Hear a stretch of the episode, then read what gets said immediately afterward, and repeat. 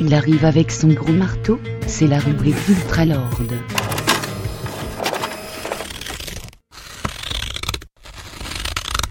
Bonjour les makers et bonjour les makeuses et bonjour Guilin. Salut Alexis et bonjour Sonia ce Et soir. oui, car ce soir, Bonjour. Bonsoir Sonia, Bonsoir. une invitée pour euh, l'épisode rose. Donc on a souhaité euh, avoir une voix féminine ce soir, et donc c'est Sonia qui, euh, bah, dont on va faire une, une interview. Et puis, euh, et puis bah du coup, je vais laisser Guilin, euh, Guilin lancer ça, puisque c'est lui qui va s'en occuper. Ouais. Donc euh, bonsoir Sonia, merci d'avoir accepté l'invitation. Euh, avant de se lancer dans le vif de l'interview, tu veux nous dire quelques mots euh, sur qui tu es et pourquoi euh, tu crois que on t'a interviewé, enfin pourquoi tu tu penses qu'on t'a contacté hein? Alors, euh, je m'appelle Sonia, euh, je suis une geek, euh, je joue à des jeux de société et particulièrement les jeux de société PNP, enfin print and play, des jeux de société que l'on imprime et avec lesquels on joue. En même temps que d'autres jeux de société, euh, le placard est plein, on va dire. Et par rapport euh, à, toute l'équipe, en fait, c'est sûr, j'ai participé sur les forums euh, sur Board Game Geek, le site pour euh, les joueurs de jeux, jeux de plateau, jeux de société en général, et euh, ça m'a permis de faire des connexions et de voir les différents sujets proposés par l'émission, en fait. Euh, comme euh, vous avez fait, euh, ben, là c'est le numéro 56, c'est bien cela? Ouais. Oui.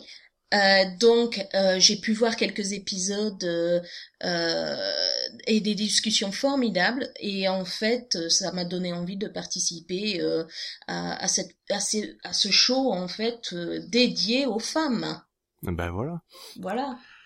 Bon alors du coup on va rentrer un peu dans le vif du sujet et dans to- ton ton point de vue justement sur la, la femme dans le dans le milieu du jeu de société.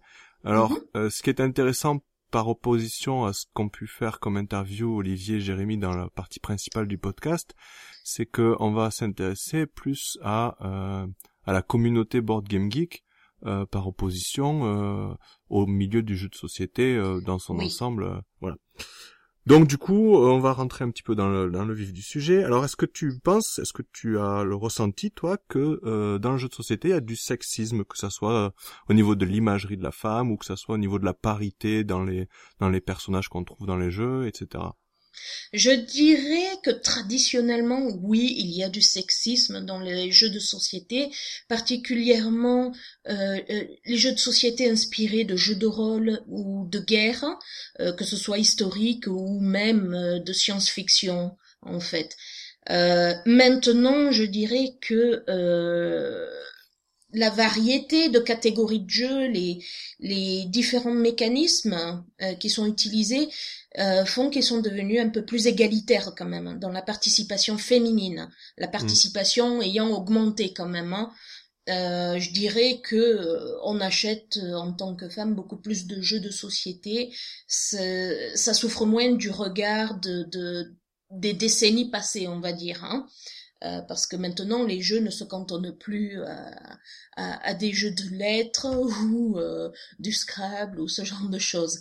Euh, ça, ça a évolué et la société a évolué et donc même si il y a toujours un petit peu de sexisme dans certains graphismes ou quelques idées obsolètes euh, avec la représentation de la femme, euh, je dirais que les choses ont beaucoup évolué. Et alors, du coup, est-ce que tu as l'impression que dans le dans le jeu en print and play ou ou de façon générale dans le jeu qui est librement disponible, euh, il y a une différence ou est-ce que tu ressens la même chose? Alors, par rapport aux jeux de plateau et, et jeux de société en général, le print and play, euh, c'est différent dans le sens qu'il y a euh, plus d'attention aux détails de la part des créateurs. Parce qu'il ne faut pas euh, l'oublier, c'est que ce sont des créateurs en attente d'éditeurs ou juste pour tester des jeux par rapport à un public. Et c'est là où Board Game Geek est intéressant aussi. C'est-à-dire qu'il y a beaucoup de choix par rapport à ça. Et euh, je dirais que maintenant les graphismes ont changé, c'est plus moderne, c'est plus novateur, euh, et euh, ils sont, les jeux sont toujours plus variés dans les mécanismes. Donc, il y a plus de participation, plus d'interaction entre le créateur du jeu, le designer graphique, etc. C'est-à-dire que c'est communautaire. Le print and play, c'est communautaire. On partage des idées même pour bricoler. Euh, on se donne des idées pour mieux faire des, des, pions, des jetons, mais en même temps, ça va dans, dans des niveaux des fois où même moi, je ne peux pas faire la compétition. Euh, il y en a pour tous les goûts, en fait. Hein. Et au niveau de la place de la femme, pardon, ouais, c'est, c'est vrai que sur euh, sur quand on voit par exemple tous les les work in progress, euh, c'est, intéressant de voir que il y a énormément d'échanges sur euh, sur la conception des jeux. Tout à du coup, c'est vrai qu'il y a la, majorité, enfin, il y a des jeux qui sont faits par une personne toute seule dans dans son coin, mais il y a aussi énormément de jeux qui qui justement profitent de la de l'apport de de toutes les personnes qui qui s'intéressent au projet. Et, c'est vrai que du coup, bah, de ce fait-là, il y a une tolérance, enfin, il y a une enfin les, valeurs d'un petit peu tout le monde tout à fait. qui arrivent et euh, c'est vrai que euh, enfin c'est agréable c'est devenu un échange d'idées et par rapport à ça c'est vrai que les anciennes idées les, le sexisme et tout ça euh, les graphismes un petit peu pas travailler, ça, ça laisse plus de place à, à de la création, parce que l'échange d'idées, en fait, mène à la création, à d'autres idées, à du partage. Si on aime euh, un designer pour les images qu'il fait sur des cartes, euh, pour le graphisme, l'attention au détail, peut-être il peut être amené à travailler sur d'autres projets. Et donc, par rapport à ça, ça rend le, le jeu de société et particulièrement le print and play, ça donne une idée de, de jeu en attente d'être publié parce qu'on finit un résultat où tout le monde participe, on finit un résultat semi presque professionnel. Hmm. Alors, moi, je m'étais quand même posé une question justement. Tu vois, tu dis euh, le print and play, c'est euh, des gens qui quelque part, même si c'est pas forcément avoué, euh, cherchent à être publiés. Mais je m'étais posé la question quand même s'il n'y avait pas euh, une sorte de liberté de ton euh, qu'il n'y a pas forcément quand tu fais un jeu qui est destiné à être vendu. Je prends un exemple. Euh, là, Nick Hayes, euh, le gars qui a fait Chunky Fighter, euh, il est en train de discuter d'un projet qu'il a où en gros j'ai suivi un peu de loin, mais la thématique c'est que tu vas récupérer des enfants orphelins dans la rue et les faire travailler euh, bon, c'est pas super politiquement correct. Je suis pas du tout sûr que ça soit éditable. Mais comme c'est euh, finalement un travail qui fait lui en amateur, ça pose mmh. aucun souci. Et c'est pour ça que je m'étais posé la question par rapport à la place de la femme, parce que je m'étais dit, est-ce que finalement dans le commerce, on a toujours ce sexisme euh, au niveau de l'imagerie et tout ça, parce que ça fait vendre et du coup c'est nécessaire sur le marché? Oui, oui. Et disons du coup, que ouais. Euh, dans le commerce, les éditeurs sont soumis aux lois de, de, ce qui vend le plus aussi. Donc, quelque part, ils font une autocensure sur ce qui serait politiquement correct en termes de jeu que le PNP n'aurait pas. Donc, euh, par rapport à ça, c'est vrai que c'est une évolution, mais ça ne veut pas dire que le jeu est politiquement correct. Il y en a pour tous les goûts, absolument. Mais alors, du coup, est-ce que tu penses que on va trouver plus de sexisme euh, dans euh, le PNP parce que on est libre de faire ce qu'on veut et on peut y aller comme des barbares si on veut au niveau de l'image de la femme ou au contraire euh, les gens ne, ne, cherchent pas forcément on va dire l'image choc qui va appâter le chaland et du coup on en va en trouver moins je dirais que l'avantage d'une communauté comme sur Board Game Geek qui partage beaucoup au niveau du, PNP, c'est que euh, il y a une façon de, dire quel jeu est populaire ou pas sur le nombre de personnes qui vont enfin, demander les dossiers du jeu, les imprimer, le jouer et les comptes rendus. Donc il y a un système de notation autant pour le PNP que pour les jeux traditionnels. Donc à partir de là, si les gens n'aiment pas, euh, de toute façon la note sera mauvaise. Oui, donc il y a quand même un marché quelque part, même si c'est pas un marché financier, il y a un marché de de l'image entre guillemets que tu as un de ton jeu, feedback, un feedback euh, comme on aurait sur Facebook avec le like ou pas. Ouais. en fait. Sur un système de euh, est-ce que j'aime ou pas est-ce que je l'ai dans ma collection est-ce que je le recommanderais à, à d'autres? Non. Donc à partir de là on peut avoir des jeux qui sont très bien classés au niveau du PNP comme des jeux très mal classés au niveau du PNP et Ouais. euh, par rapport aux autres jeux aussi Oui, D'ailleurs, Mhm. D'ailleurs, tu disais euh, qu'on pouvait, euh, enfin, liker comme sur Facebook et, euh, et unliker. Par contre, ça pas comme sur Facebook. Et c'est vraiment, euh, c'est vraiment intéressant parce que du coup, c'est vrai qu'il y a des choses qu'on qu'on va filtrer parce que euh, parce qu'on sait que, voilà enfin voilà, que c'est euh, c'est soit de la provoque, soit de la polémique, Voilà. enfin, quel que soit le sujet, que ce soit le sexisme ou autre chose. exactement Mais parce que voilà, il y a des gens qui, enfin voilà, c'est Il y a un système de, filtrer, vote.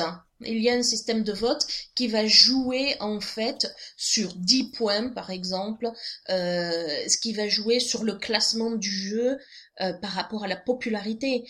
Et le jeu peut être provoquant mais intéressant. Le jeu peut être provoquant et sexiste. Donc à partir de là, c'est propre aux gens de décider s'ils aiment ce jeu ou s'ils n'aiment pas. Mais du coup, c'est bien le public qui fait, euh, on va dire, la décision de l'acceptabilité euh, d'un jeu, et c'est Oui. pas euh, soit une vision marketing peut-être faussée ou une censure ou des choses comme ça. C'est bien le public lui-même qui décide, Oui. quoi. Ouais. Tout à fait, tout à fait. Alors, du coup, on parle beaucoup de la communauté depuis tout à l'heure. Euh, Toi, tu as un groupe de joueurs autour de toi, euh, à IRL.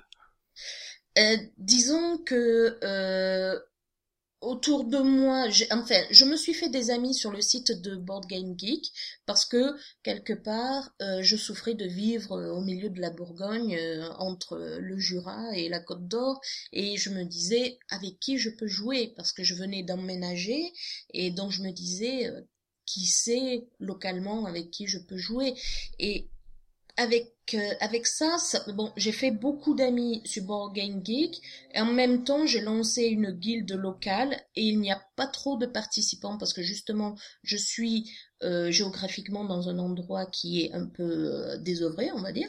Et, mais en même temps euh, j'arrive quand même à participer et à avoir trouvé des gens localement avec qui je peux jouer. Pas beaucoup mais j'en ai trouvé. Et alors, plutôt des femmes ou plutôt des hommes? Des deux Des des, deux, familles ouais. des familles Des familles. Donc c'est Oui. équilibré.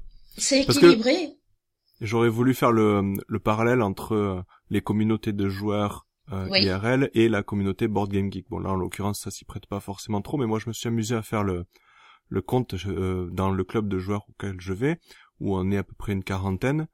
Et euh, j'ai l'impression, à vue de parce que je me suis pas amusé à prendre la liste des membres, mais j'ai l'impression que il y a à peu près euh, 60% d'hommes. Mais c'est pas un gros 80%, tu vois. Il y a quand même pas mal de nanas. Et sur Board Game en particulier dans la communauté en print and play, j'ai l'impression qu'il y a vraiment une grosse communauté féminine. Euh, alors je sais pas si c'est euh, du 50-50 ou pas, mais en tout cas il y a beaucoup de nanas qui sont vraiment très actives, quoi. Tout à fait. Euh, je dirais que par rapport à ça, ça permet ce site-là, c'est égalitaire. Il n'y a pas à aller voir les gens toujours les mêmes euh, groupes de joueurs. Vous voyez ce que je veux dire? Les clics Ouais. de joueurs expérimentés qui euh, pourraient effrayer quelqu'un qui est nouveau dans les jeux de société ou quelqu'un de plus aguerri ou certains types de jeux, parce qu'il y a euh, le problème de, de, ces groupes de joueurs dans la vraie vie, c'est que euh, pour être inclus dans ce groupe de joueurs, faut être du même niveau et, et aimer potentiellement les mêmes jeux. Et par rapport à ça, Board Game Geek, c'est ouvert à tous les jeux, à toutes les personnes, avec des forums différents, et par rapport aux jeux. Et donc, à ce niveau-là, ça n'effraie pas. Parce qu'il Bah, n'y a, a pas, il n'y a pas ce côté, euh, ce côté euh, intégrer un groupe déjà formé, en fait. Mhm. Alors, moi, par rapport à la communauté, j'ai un autre rapport, parce qu'en fait, je ne sais pas qui est femme et qui est homme. Parce que c'est pas forcément indiqué, il y a des gens qui ont des profils et qui Exactement. l'indiquent pas.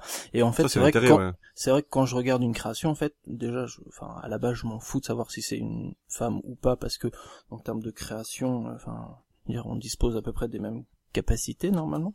Mm, Donc oui. euh, donc voilà. Et euh, et à part et, et à part certains certaines personnes dont je connais les noms où on sait par le prénom que c'est a priori plutôt un homme qu'une femme. Euh, je sais pas par exemple Nick Hayes, on sait que c'est un homme, mais euh, Oui. mais il y a des il y a des enfin il y a des personnes qui sont qui inter- enfin qui viennent de pays où les prénoms sont très différents et euh, les gens coréens ou japonais euh, je peux avoir leur prénom sans savoir si c'est un homme ou une femme derrière s'ils a pas sur leur profil qui, et c'est n'ont assez de, de c'est prénom, assez- quoi. et c'est assez intéressant parce que finalement en fait du coup ça ça crée euh, enfin ça crée une herméticité à, au sexisme puisque Tout du à coup fait, on ouais. sait pas si derrière si c'est une- un homme ou une femme Ça peut être un surnom que l'on se donne comme, euh, je ne sais pas, euh, Kung Fu Hamster, euh, ce Mm. genre de choses. Après, euh, Pikachu, je sais pas. Euh, après, si on, on arrive à avoir des discussions intéressantes par rapport à certains jeux, tout ça, il n'y a pas de problème. Il n'y a pas le blocage de, de société que l'on pourrait avoir pour du face-à-face, en fait. Hein. Et d'ailleurs, c'est exactement le même euh, le même constat par rapport à l'âge des personnes, hein, parce que euh, je me suis retrouvé à échanger avec des personnes, euh, donc pas pas dans le cadre de Board Game Geek, mais mais avec des gens dont j'avais pas du tout la moindre idée de l'âge. Et comme en général, quand on s'adresse à quelqu'un qu'on connaît pas, en fait, on s'imagine comme soi. Donc moi, quand je parle à quelqu'un, j'imagine qu'il a 30 ans, qu'il est blanc, qu'il a une femme et qu'il a deux gamins. Sauf Oui. que, bah, en fait, c'est rarement le cas. En fait, il n'y a pas tant de personnes qui sont dans ce cas-là. Ah oui, c'est sûr Et que statistiquement, Bah oui. Et euh, mais souvent en fait c'est un, c'est un défaut qu'on a euh, en, en général. Et, euh, et j'avais été surpris de d'échanges avec une personne qui en fait euh, avait pas du tout le même âge que moi et qui euh, qui en plus m'avait appelé et euh, même à la voix j'avais pas euh, j'avais pas du tout euh, relevé euh, la différence et, euh, et j'en étais plutôt content à- après coup parce que de se dire bah en fait l'âge c'est pareil en fait c'est pas du tout une barrière enfin ça la preuve je, je savais même pas qu'il avait euh, Et, 20 ou et 30 ans de plus la que moi. question serait de savoir est-ce que vous, vous vous seriez comporté différemment si ça avait été une femme qu'un homme? Bah, justement, moi je trouve que c'est le gros intérêt d'une Mm. communauté en ligne, que ce soit Board Game Geek ou une autre, c'est que tu peux t'intéresser d'abord à euh, prenons l'exemple de Board Game Geek et du print and play, tu peux t'intéresser d'abord à ce que produit la personne, que ce soit en termes de réalisation ou en termes euh, d'invention ou de création. Et puis, quelque part, tu te trouves une affinité avec des gens, non pas parce que visuellement il te plaît ou parce que euh, vous êtes du même âge ou parce que, mais tu trouves une affinité par la passion, par vraiment par la chose qui te rapproche de toute cette communauté, c'est la passion, sinon tu serais pas dans la communauté.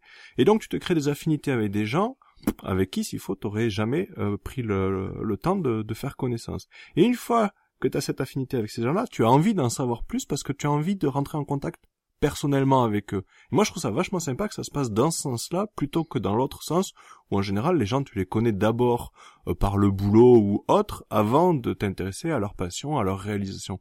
Et moi, je trouve ça super sympa comme ça. Oui, il y a des barrières qui ne sont plus là à partir du Mm. moment où il y a le côté anonyme de la machine, de, de réseau, où en fait on ne sait pas euh, qui est la personne en face, mais c'est pas grave à partir du moment où on arrive à discuter, on arrive à échanger. Bon alors, c'est bien tout ça. Maintenant, on va revenir à nos bons vieux clichés parce qu'on est quand même dans un épisode rose. Il faut qu'on ait un peu des clichés. Est-ce que, est-ce que d'après toi, euh, la créativité, les loisirs créatifs, c'est quelque chose de plutôt féminin? Alors, euh, je dirais que euh, non, c'est juste une façon de penser différente au niveau de la créativité. Euh, Je, je m'explique, je dirais que euh, pour euh, les créateurs de jeux euh, masculins ou les designers masculins au, au niveau de, des jeux de société, je dirais que pour eux, euh, il s'agit toujours de problèmes à résoudre. Donc, par exemple, quelles sont les probabilités, par exemple, si je tire une carte, euh, de d'arriver à tel résultat pour que le jeu soit à peu près équilibré? On va chercher l'équation, on va chercher euh, tout ça. Et je dirais que le côté féminin au niveau de la créativité, c'est-à-dire on va voir une, une idée générale de ce que l'on veut et on va aller petit à petit dans les détails et dans la façon de jouer pour voir si ça correspond à, à ce qui ce qui est fait. Donc la créativité, ce n'est pas ce, n'est pas un problème en tant que tel pour les hommes ou pour les femmes, c'est euh, la façon de réfléchir à comment arriver à un résultat en fait, je dirais.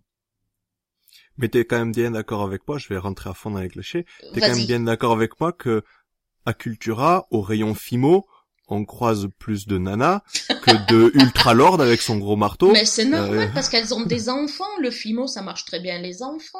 Il n'y a pas que des femmes qui, qui achètent pour les femmes, c'est des femmes qui achètent pour des enfants. Euh, je dirais qu'il n'y a pas que le Fimo dans la vie. Il y a aussi euh, tout ce qui est magasin de modélisme. Et oui, Ouais. parce que il n'y a pas que Cultura dans la vie, il y a aussi les magasins de modélisme avec des choses un petit peu plus intéressantes, plus spécialisées et en même temps qui peuvent être très utiles. Ça marche bien, t'as vu, on on met bien des gros clichés et puis tu, Bah ouais. hein. tu les casses. C'est bien, c'est super. Euh, Qu'est-ce que Alexis, tu, tu rajoutes quelque chose? Tu parles un peu? Euh, alors, alors, attends, que je, que je relise les questions que j'avais mis. Ouais, non, c'est... Euh... bah, Ouais, tu- bon, on a un tu- peu tu fait plus ou moins le tour. question, hein. Bah oui, hein. euh, ouais. Euh, est-ce que toi, tu sur la vois... thématique, ouais. Ouais, Sonia, est-ce que tu vois des spécificités dans les productions féminines, que ce soit vraiment, euh, enfin, tout le prix La de ouais, Non, mais bah, euh, je vais en parler après justement, ça tombe bien. Disons que des productions féminines, je n'en ai pas, en tant que création, en tant que créatrice de jeux, je n'en vois pas des masses forcément. Il y a toujours des échanges d'idées, mais en même temps, euh, je dirais que au niveau euh, design, il y en a pas mal euh, pour ce qui est de faire des designs de, de cartes, de design de jeux, euh, ce genre de choses. Euh, mais en production féminine, je n'en vois pas forcément beaucoup, et je pense que la meilleure façon de, de, de pousser un petit peu la chose, je dirais, c'est de participer au concours qu'il peut y avoir pour euh, voter sur, par exemple, les PNP qui se jouent pour deux joueurs, les PNP qui se jouent à quatre. Vous voyez les- le genre de, de, de concours que l'on fait Ouais. pour chaque année pour sortir peut-être entre créateurs de jeux, je dirais, un jeu potable, on se donne euh, six mois, un an, on sort un jeu pour le concours, euh, après l'avoir testé avec des gens forcément. Et donc là, j'aimerais voir un petit peu plus de participation féminine, c'est vrai. C'est vrai que moi, je serais incapable de citer une auteure de jeu féminine. Mais moi, oui. Exactement. Non, mais Ah moi, bon oui. je- Rebecca, Rebecca, je sais plus quoi. Oui, bossé, euh, le truc avec les coccinelles. Ouais, et euh, sur. Inspector Moss aussi. Euh, The Gaston Game et Inspector Moss. C'est Rebecca Warren, Non, mais peut-être, c'est je sais c'est plus. Rebecca, ouais. C'est- Rebecca mais on n'en connaît pas beaucoup, c'est en a pas beaucoup. fait. Mais ta question, que, Alexis, pardon, excuse-moi, ta question, non, Alexis, elle portait sur la Oui, l'in- enfin, parce que- l'invention, la fabrication. Bah, il y a C'est- aussi c'est pas tout tout ce fait qui est, pareil. tout ce qui est goodies à côté, enfin, parce que sur, euh, sur Board Game Geek, bon, il y a des gens qui créent des jeux, mais il y a aussi des gens qui vont créer plus des accessoires pour des jeux. Comme, euh, bah, ce que j'ai fait pour Love Letter, dont on parlera Ouais, tout à l'heure, en faire des petits jetons. Euh, il y a aussi pas mal de, de personnes qui font, euh, qui font de la création. Alors, ça peut être de la fimo, du modélisme, de- il y a plein, plein, plein, plein de choses. Euh, voilà. Et c'était voir si aussi, euh, là, il y avait des productions plutôt féminines ou pas. Mais euh, moi je peux pas y répondre parce que comme je ne sais pas qui est homme et femme sur le sur bah là- Board Game Geek. La pro de la FIMO, c'est euh, Mélodie sur euh, Board Game Geek. Oui. Euh, Sunshine, je crois que c'est son Oui, pseudo. oui, oui. et qui met Ah. des chats dans tous ses print and play. Yes, c'est ça. Eh oui. Est-ce que les chats, c'est quelque chose de particulièrement féminin? Je Bah, sais pas, mais ça marche bien sur Internet avec les lolcats. Hein. Ouais. Ouais. euh, non bah après moi j'avais pas spécialement de questions. Euh, Sur les oui. sur les thématiques, est-ce que oui. toi, sans sans forcément finalement se poser la question en tant que femme ou en tant que joueuse, mais est-ce que toi il y a des thématiques qui te rebutent ou au contraire des thématiques qui t'attirent? Alors, ce que j'aimerais voir un petit peu plus au niveau de la thématique féminine, je dirais, euh, c'est que je ne suis pas contre les jeux de guerre en tant que tels, mais par exemple, si on doit faire des, jeux de société, des jeux de plateau euh, avec des réalités historiques comme fond, euh, je dirais, il y a le potentiel à ce que l'on utilise des femmes dans des rôles qu'elles ont eus pendant la Deuxième Guerre, par exemple, soit dans, de- dans un jeu de plateau d'espionnage ou, euh, par exemple, ces fameuses euh, euh, dames anglaises qui avaient combattu les nazis. Euh, Toi, t'es des- une lectrice de Ken Follett. Non, j'ai vécu dix ans en Angleterre. Ah oui, d'accord. Non, parce que j'ai lu un bouquin là-dessus justement sur quatre nanas. euh, Oui, oui, oui, oui, oui, mais il y en avait pas que quatre. Hein, euh, je certifie. Et donc, si on avait des jeux qui soient un peu plus qui, qui, mettent en valeur par rapport à ça des réalités historiques, ça, ça aiderait peut-être un petit peu plus par rapport aux jeux de guerre, aux jeux d'espionnage. voilà, ça, ça, ce serait intéressant et en même temps euh, des sujets ou des thèmes qui rebutent, je dirais. En général, les jeux de guerre, quand c'est trop, euh, quand c'est trop euh, les attaques et tout ça, juste pour pour attaquer des terrains, pour arriver tout ça avec du matériel, c'est le genre de choses qu'en fait on a une tendance à être naturellement rebuté en fait, c'est vrai. Mmh. Euh, après, certains graphismes sont encore trop sexistes aussi. Hein. Il y en a marre de, de soit de ces femmes euh, elfes en bikini euh, de côte de maille, vous voyez ce genre de choses. non, mais c'est vrai. Donc, moi j'en ai pas marre personnellement, mais bon. Et oui, mais ça c'est participer au stéréotype du joueur de jeux de société qui serait célibataire un petit peu dans son coin, hein, qui n'aurait pas vu une femme de sa vie c'est c'est aussi ça ça joue contre le contre l'homme le mal en tant que tel mm. aussi. C'est-à-dire de mettre des stéréotypes féminins ça fait croire que les joueurs de jeux de société sont célibataires. Vous voyez ce que je veux dire? Tout à fait ouais. donc ça va dans les deux sens, c'est-à-dire le plus on sera sexiste quelque part, et plus ça va jouer contre nous.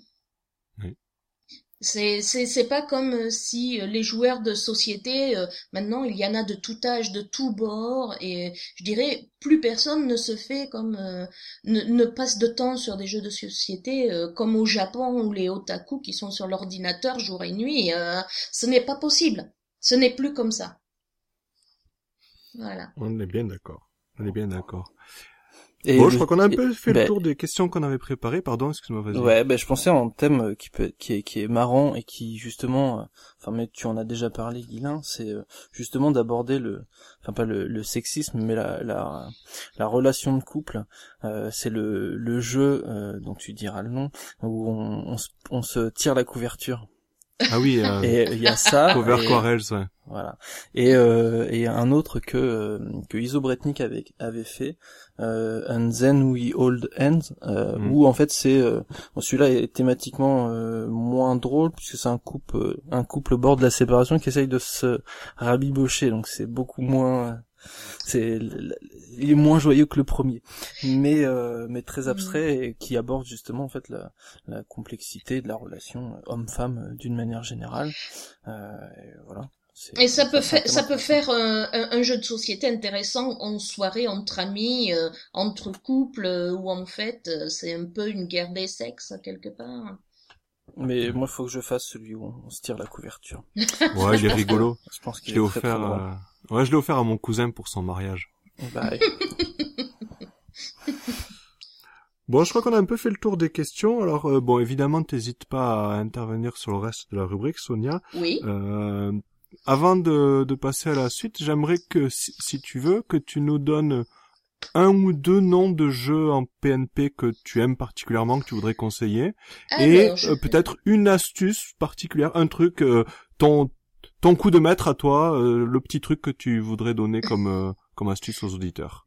Alors, je suis sur le site internet, là je regarde ma collection en direct, hein, une seconde, parce que bon, c'est internet. Hein. Alors, un jeu que j'aime particulièrement, c'est Agricola. D'accord. Ouais. mais je parle en euh, print and play, là, en, ça, pas du print, and play. c'est vrai que la moitié de ma collection est print and play. Alors, euh, visuellement, je vais dire, parce que là j'ai mis la liste, j'en ai plus d'une centaine, j'en ai euh, 120, 129. Euh, en print and play, alors je vais dire Fish Cook. Ouais. Alors Fish Cook, euh, là où c'est intéressant, en fait, c'est en deux parties. C'est un jeu où, en fait, on doit récupérer des ingrédients pour après les cuire. Et en fait, euh, c'est un petit jeu qui été gratuit, publié par un éditeur américain qui s'appelle Cheapass, et euh, qui avait été fourni gratuitement en print and play pour les gens qui voulaient essayer le jeu, puisqu'il y avait une, une version bêta à essayer. Et à partir de là, j'ai fait une superbe version avec des, des petits cubes pour euh, mettre sur les deux plateaux, euh, des dés. Euh, enfin des, des, tout pour pouvoir jouer le jeu correctement en fait. Et là j'ai été sacrément étonnée.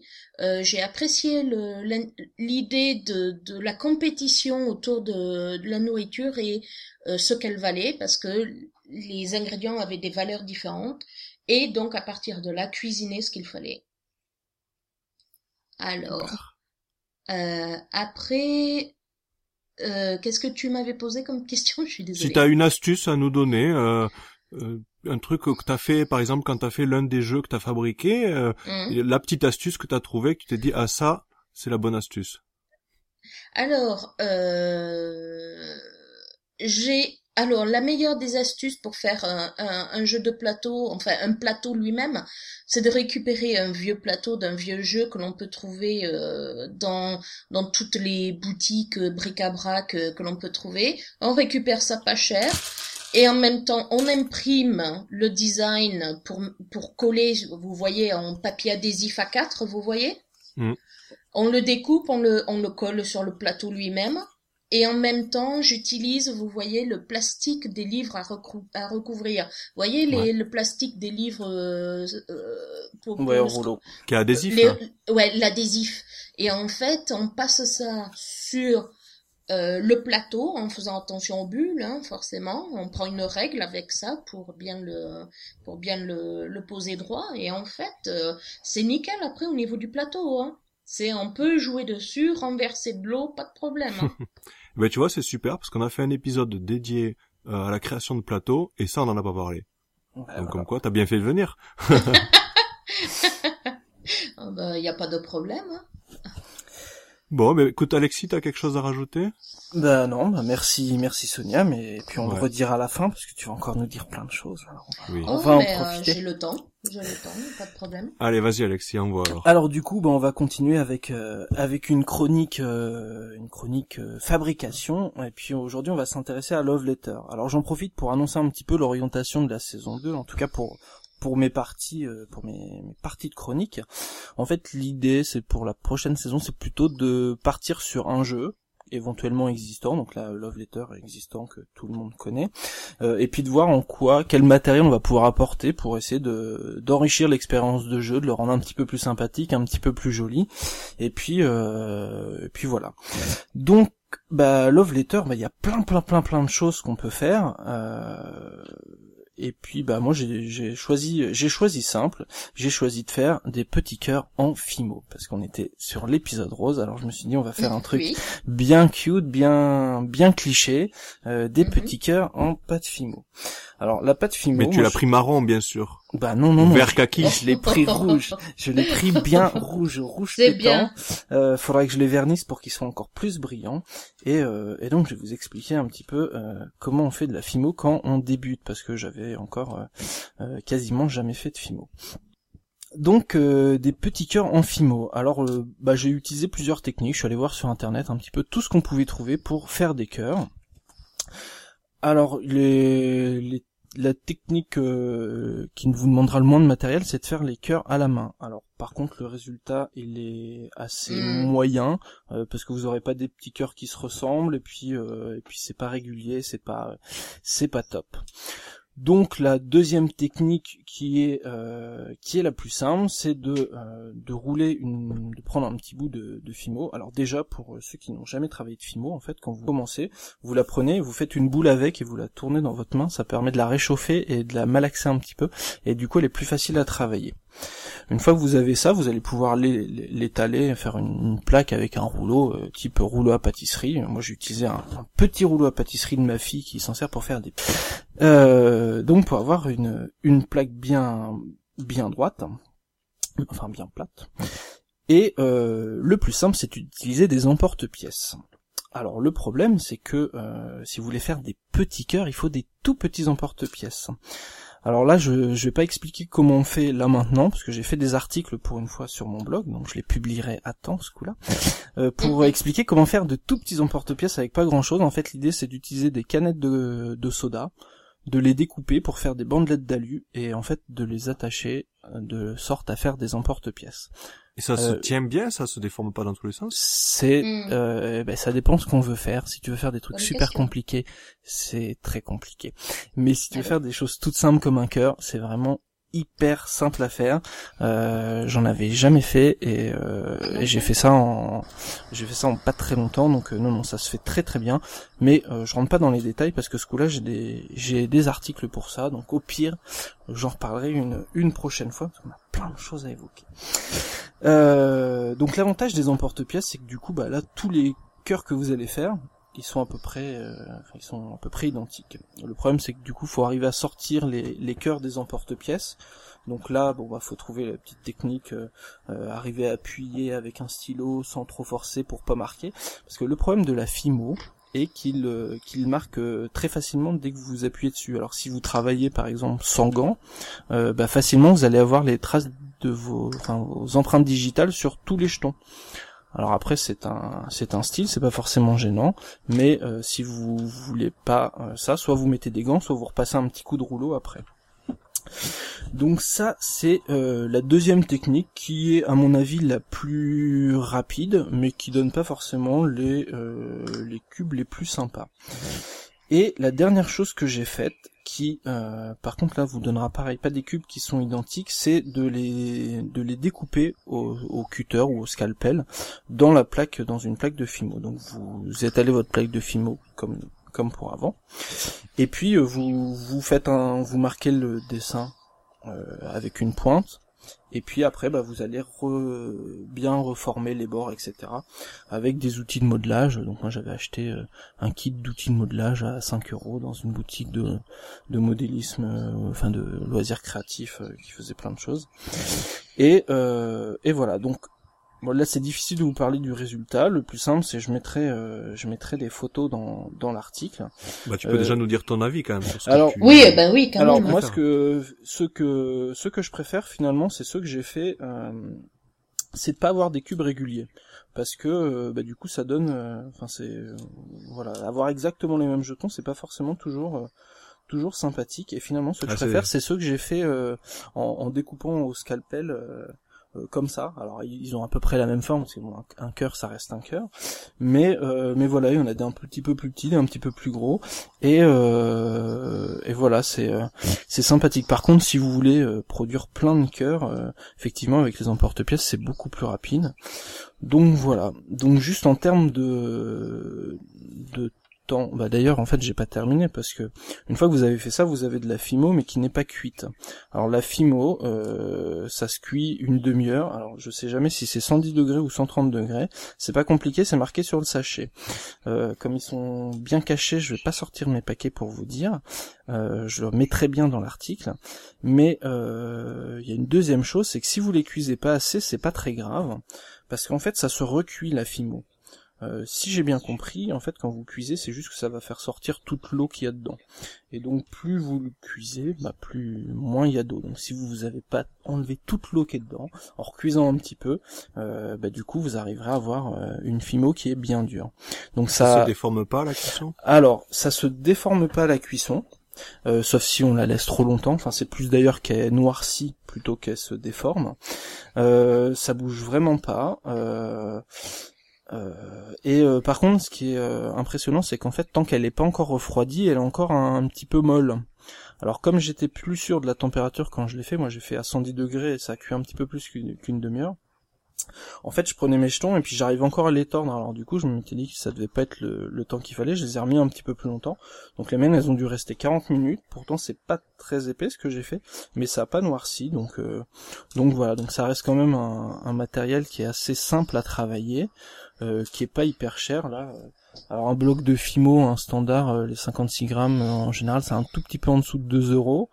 Euh, et là, j'ai utilisé, je sais pas, j'ai pas utilisé un cinquième et j'ai j'ai combien de cœurs? J'ai 15 cœurs, je crois.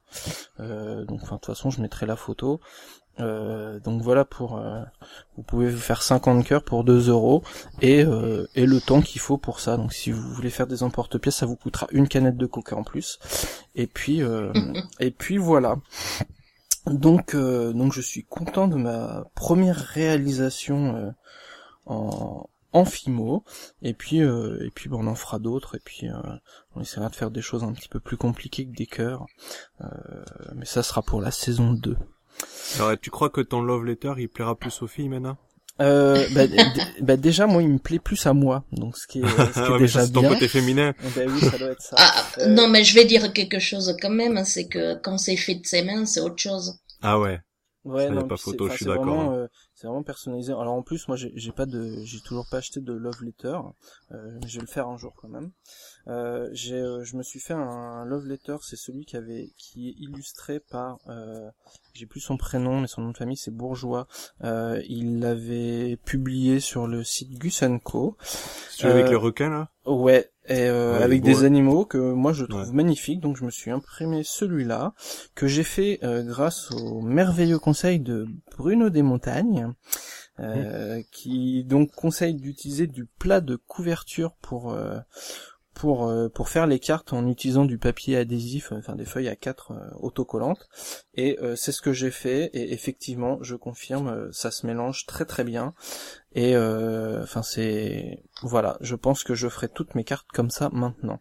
À peu de Là, choses ça revient près. vachement Non non, plus cher que Ouais, juste mais du papier plastifié quoi. Ouais, mais attention, Mm. hein, le résultat est vraiment. euh, Enfin, moi, je suis pour pour ce jeu-là, c'est vraiment le premier beau jeu que que j'ai, quoi. Celui-là. euh, D'accord. Enfin, après, sinon, enfin, euh, après, sinon, c'est des sous sleeve, mais euh, parce que j'avais fait un The Empire Engine que je trouve aussi très très beau, mais euh, mais qui était tout simple. C'était juste du parce que c'était en papier épais. euh, j'avais pris euh, deux feuilles de 160 grammes, donc c'est des cartes en 130, 120, 320 grammes par mètre Oui. carré. Euh, c'est des cartes épaisses, donc c'est vrai que c'est agréable à manipuler, mais elles restent quand même sous euh, sous protège carte en, en plastique.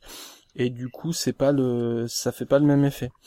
Que Mm. là, c'est vraiment des cartes, euh, des cartes papier que tu manipules et tu as la texture du papier. Donc voilà, par contre, effectivement, c'est pas le même prix parce que mes 100 feuilles euh, euh, de plat de couverture, je les ai payées 13 euros. Donc euh, Ah je oui, suis, quand même, hein. c'est bon. Après, je suis allé, euh, mon fournisseur du coin, euh, enfin du, qui est juste à côté de chez moi, mais qui doit être le plus cher aussi de, de la région. euh. mais euh, voilà, j'en avais besoin rapidement, donc j'ai payé, euh, j'ai payé la disponibilité rapide, comme on dit. Oui. Voilà.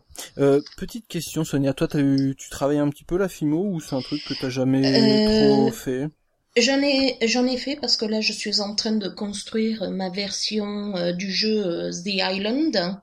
Vous Ah oui. savez, celui avec les requins, euh, les Ouais, petits monstres de la mer qui cherchent à attraper un petit peu les nageurs, là. Et euh, donc, j'ai fait quelques requins, enfin des dos de requins en fimo, ainsi que euh, j'ai fait mes petits palais euh, pour faire euh, donc le l'île elle-même hein, en tant que telle et je suis en train de construire mes baleines. Ah oui, donc quand même, tu, tu fais un petit peu de FIMO. Ça Oui, fait, tout ça à fait, fait. ça fait quelques pièces. Oui, il faut bien aérer le four hein, après, hein. sinon c'est toxique après pour cuisiner la nourriture. Hein. Mm. Je le dis, je le précise, hein. toujours faire attention de bien aérer le four après. Hum, hum. Euh, et donc, euh, bah, sinon sur Love Letter, bah, il y a plein, plein, plein aussi. Euh, donc j'en ai, j'en, citais pas mal. hein. Il y en a, il y en a plein, plein d'autres. Mais, enfin, de toute façon, on en reparlera à la saison 2 parce que, parce que, bah, on, reparlera sans doute de Love Letter si je fais d'autres choses avec. Donc, bah, la, la première chose, enfin, finalement, en fait, c'est tous les tous, tous les accessoires du, du jeu qu'on va pouvoir faire. Donc les, les jetons, on peut les faire de, de plusieurs façons. Bon, on peut faire des, des jetons en carton. Alors moi j'avais, il me semble que j'avais vu ça sur Board Game Geek, mais j'ai j'ai pas réussi à le retrouver. C'était des Hmm. petits cartons en forme de lettres, genre Oui. avec, un- avec un petit cœur rouge dessus. Euh, bah, comme j'ai pas réussi à les retrouver, je les ai fait moi-même. Donc euh, bah, là, en faisant des tokens classiques, en utilisant euh, du papier autocollant et euh, et du des, des calendriers, etc. On peut faire des jolis euh, des jolis petits tokens euh, pas pas trop gros et qui euh, bah, qui remplacent joyeusement les petits cubes rouges. Euh, bah après il y a tout ce qui est Fimo, euh, etc. Les, euh, Alors en Fimo j'avais vu aussi des petites roses. Euh... Enfin il y a, quelqu'un qui avait fait des petites roses, euh... Oui. euh, des petites fleurs de rose, euh, qui Ouais. étaient très jolies. Qui Euh. ressemble à celles que l'on trouve sur les gâteaux de mariage ou ce genre de choses. Vous Ouais. savez, qui sont en, en, en pâte d'amande, vous voyez? Ouais. Oui. Bah, Je raconte Ouais. pas le boulot à faire ça en fimo quoi. Ça, c'est Ben, clair. ben, c'est tout petit en fait, mais euh, a priori ça se, enfin j'ai trouvé des trucs, mais j'ai pas eu le temps de les faire comme euh, trois quarts des trucs que je mets dans des coins. Euh, mais un jour je, je les ferai. Euh, moi j'ai pensé à un truc qui peut être marrant, euh, c'est les jetons parfumés. Alors là c'est plus euh, pour offrir, mais euh, mais voilà, euh, l'amour, tout ça, le, le parfum. Euh, j'ai vu aussi des, enfin des, des, des fleurs en, en tissu. Et du coup, je me suis dit que ça pouvait être une bonne idée d'essayer de faire des, bah, des petites roses ou ce genre de choses, mais en tissu. Et euh, si vous les faites suffisamment petits, ça peut rem- remplacer joyeusement vos tokens. Donc voilà pour la partie jetons. Pour la partie carte, bah après il y a un million de, de fan art qui existent euh, Oui. et qui continuent d'être euh, ajoutés régulièrement. Donc euh, bah, pour les, les gens qui veulent s'occuper, vous pouvez faire vous-même vos, vos propres cartes. Et euh, il y a plein d'outils pratiques pour faire ça. Et puis si jamais vous avez besoin de conseils là-dessus, bah, n'hésitez pas à nous le demander. Euh, je un truc sympa aussi, c'est les boîtes. Alors les boîtes, c'est un, c'est un enfer pour les gens qui font plein de print and play parce que bah, c'est pas toujours simple d'avoir la- Non, des boîtes qui sont à la bonne taille. Euh, et pour Love Letter, en fait, moi j'avais envie de me faire une boîte en forme de cœur, donc avec une partie euh, qui permette de placer les, de bien placer les cartes, et puis sur juste un, euh, bah, le, un petit bout de rond qui reste, de pouvoir faire un endroit pour pouvoir placer bah, tous les tous les jetons en forme de cœur ou euh, ou autre. en fait, comme si c'était une boîte de chocolat pour la Saint-Valentin, quoi. Ouais, et en fait de juste euh, de, de laisser en fait la pointe du cœur, de, de mettre les cartes à cet endroit-là, quitte à ce que ça Mhm. déborde un peu sur Oui, oui. sur l'arrondi, et puis de, de bien euh, faire un, un petit emplacement pour mettre euh, pour mettre les jetons, que ça Du coup, t'as plus cartes. simple. T'attends que ça soit la Saint-Valentin, t'achètes une boîte de chocolat, non, forme mais de en- cœur, en tu fait, bouffes les chocolats et tu mets ton Mais- jeu dedans. Mais tu sais que que j'ai une- demander à Forrest Gump. hein. mais j'ai une, j'ai une boîte euh, en forme de cœur. Le problème c'est qu'elle doit faire 4 cm. Donc Ah. là mes Ah ouais. cartes euh, va falloir Ah, tu je fais un jeu mini, là Ouais, mais déjà mon jeu là, il... enfin les cartes font moins de 4 cm de haut. Ouais, si elles font peut-être Ah ouais. 4 cm, mais elles font pas, pas beaucoup plus. Donc après, ça va être difficile de jouer avec. euh... Et puis, euh... puis voilà. Donc après, bon, on peut faire plein de choses. Euh, faire un love letter géant. Euh... Alors d'ailleurs, j'en profite parce que j'avais vu passer que euh, c'est le club d'Annecy qui avait euh, lors d'un salon euh, euh, laissé à disposition le love letter géant et malheureusement à la fin du salon il n'y était plus. Il a été volé. Donc, euh, bah, si jamais vous êtes sur Annecy et que vous voyez en marché d'occasion un love letter géant, éventuellement passez un petit message à Annecy ludique euh, qui se et puis voilà et puis si jamais c'est vous qui l'avez pris, ben vous faites un truc tout simple, hein, vous le mettez dans une enveloppe sans mettre votre nom, sans rien et puis vous le redéposez parce que c'est vraiment pas super sympa ce genre de pratique. Donc euh, donc clair. voilà. Ceci étant dit, euh, moi j'ai joué au Love Letter géant à Toulouse. Ouais, c'est pas vraiment pratique. nul pour jouer. hein. C'est pas pratique. Ouais, mais c'est ouais, mais pour faire de Après, l'animation, c'est joli, c'est ouais. super pratique. Bien sûr, Et, euh, bien sûr. Et voilà, et d'autant plus si c'est pas pratique pour jouer, euh, d'aller en chou rien sur un salon, c'est juste minable. C'est nul. Donc voilà. Euh, et puis, euh, alors qu'est-ce que j'avais mis? Euh, Oui, non, mais là, juste- je, je relis avant parce que j'a- j'avais intitulé ça technique complètement barrée, donc ça laisse. euh, euh, ouais, non, là, c'est- sachets en tissu euh, oui, si, si. Bah en fait, mais en fait, il y a des éditions qui ont des sachets en tissu, mais vous pouvez vous faire euh, des, des beaux sachets en tissu brodés et tout. Euh, euh, moi personnellement, je je sais pas faire, mais ma femme en, fait ça euh, très très très bien. Donc euh, je la mettrai peut-être. euh, je, je lui demanderai peut-être pour avoir un joli sac. Mm.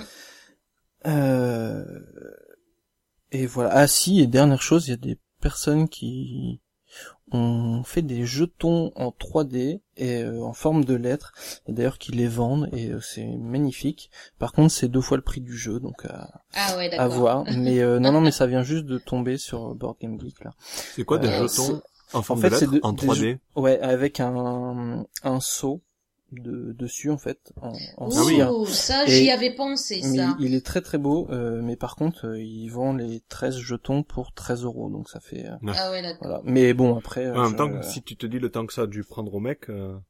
Aussi, oui. Bah maintenant, il a son modèle d'impression 3D, euh, c'est un, ouais, bon enfin, euh, c'est un bon business maintenant. Mais oui, oui, effectivement, tout travail mérite salaire.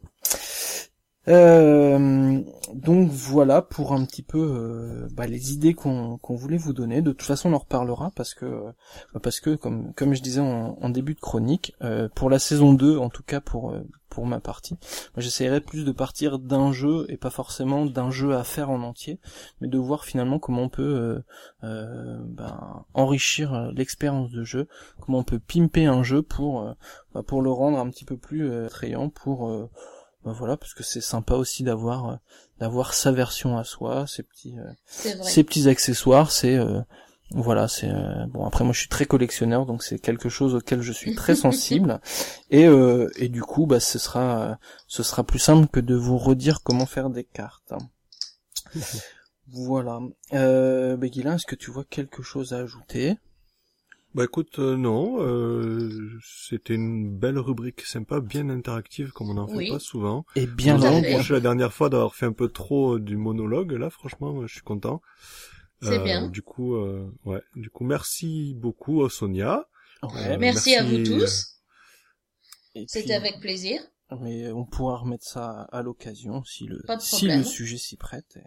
Avec grand bah, plaisir. Euh, si le sujet s'y prête pas et qu'elle a envie, attends, on va pas lui dire non non le sujet s'y prête pas, tu restes chez toi. Je n'ai pas peur des autres joueurs et des geeks, hein, euh, faut pas croire. Hein. euh, donc très bien, et eh ben. Du coup, euh... Alors maintenant vous savez quoi faire de vos dix doigts? Jouez bien. bien.